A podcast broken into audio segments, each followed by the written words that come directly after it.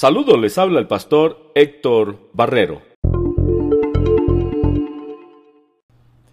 El apóstol Pablo en Efesios 1.3 nos escribe, Bendito sea el Dios y Padre de nuestro Señor Jesucristo, que nos bendijo con toda bendición espiritual en los lugares celestiales en Cristo.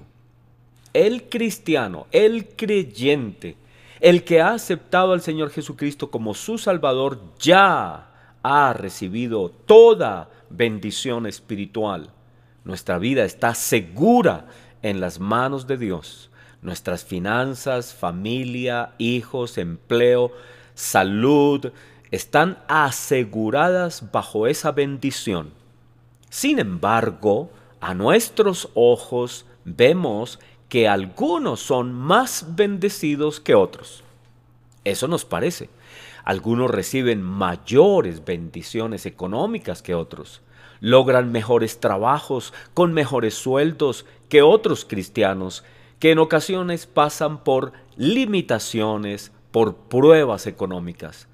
Algunos cristianos tienen hogares muy lindos, donde mora la fidelidad, la felicidad, el amor entre los esposos, mientras que hay otros hogares de cristianos que sufren el divorcio. ¿Cómo explicar esto en el contexto de las bendiciones de Dios? Tener la bendición de Dios no significa que el cristiano no tenga que hacer nada, que no se tenga que esforzar o que no tenga que cambiar o ejercer dominio propio. La bendición divina precisamente nos capacita para tener la victoria, para saber qué hacer, para vivir con sabiduría y dominar todas nuestras debilidades y ser capaces de enfrentar los retos de la vida.